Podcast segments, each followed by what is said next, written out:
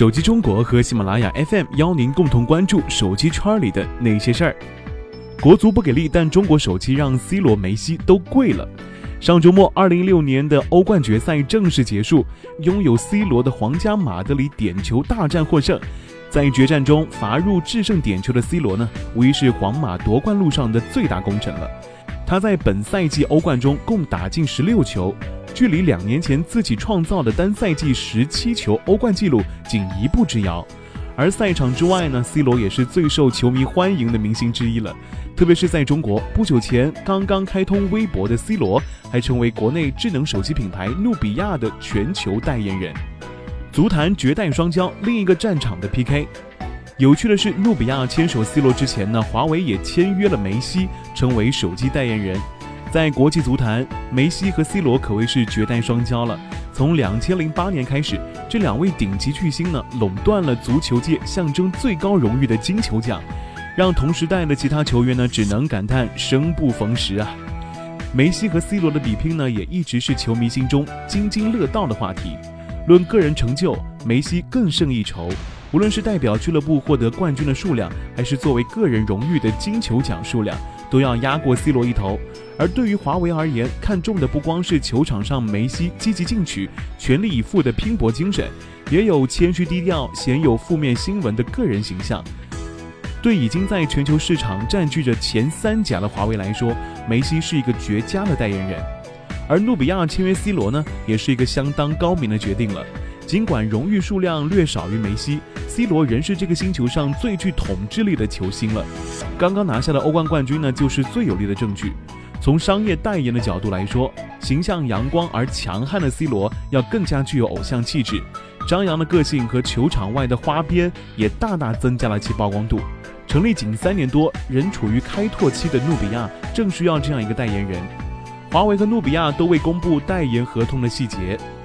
传言两位巨星签署的都是国际惯例，一年合约加下一年优先续约权的合同，代言费呢都是数百万欧元，折合人民币达数千万，这也符合两位巨星的身价。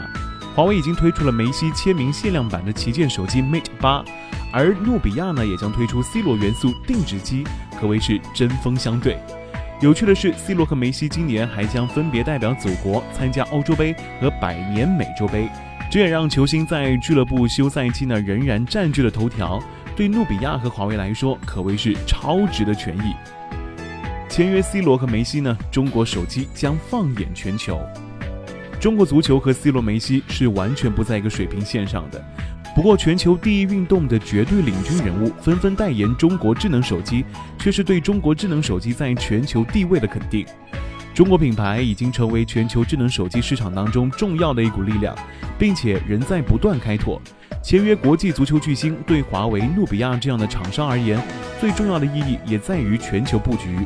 从全球范围来讲，努比亚还是一个知名度有限的新品牌，利用 C 罗的全球影响力，能够更快地向国际市场展示自我，产生品牌认识度。顶级巨星商业代言总是双向选择的，选择呢都是高品质的品牌和产品。C 罗代言将为努比亚成为国际化品牌提供重要的背书。事实上，努比亚智能手机从成立之初就瞄准国际市场，特别是去年宣布成为全球知名品牌的愿景之后，更是动作频频。据尼飞透露，未来努比亚将借助 C 罗的影响力，在北美、欧洲、东南亚、拉美等全球价值市场开拓渠道，开始规模发展。作为中兴的子公司呢？努比亚进入国际市场，在知识产权方面没有障碍，前景可期。这也就不难理解为何华为、努比亚愿意豪掷千金签约梅西和 C 罗了。而大多数国内手机品牌则选择高人气的本土娱乐明星代言，毕竟走出去不仅需要人气，更加需要实力。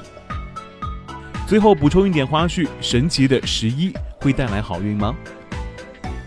再说回上周的欧冠决赛。足球是十一人的游戏，而本次夺冠的是皇家马德里，历史上第十一次赢得欧洲冠军杯。有趣的是，努比亚旗舰手机系列也正好发展到 Z 十一，从 Z 五系列起步，经过 Z 七、Z 九不断进步。经过去年的公司更名、苏宁入资等一系列动作之后，努比亚进入了新的发展轨道，Z 十一系列将会是一个新的起点。借助帮助皇马十一次问鼎欧冠的 C 罗，在智能手机这个赛场当中，努比亚期待走得更加远。接下来就要看能不能产品渠道全面助攻，收获进球了。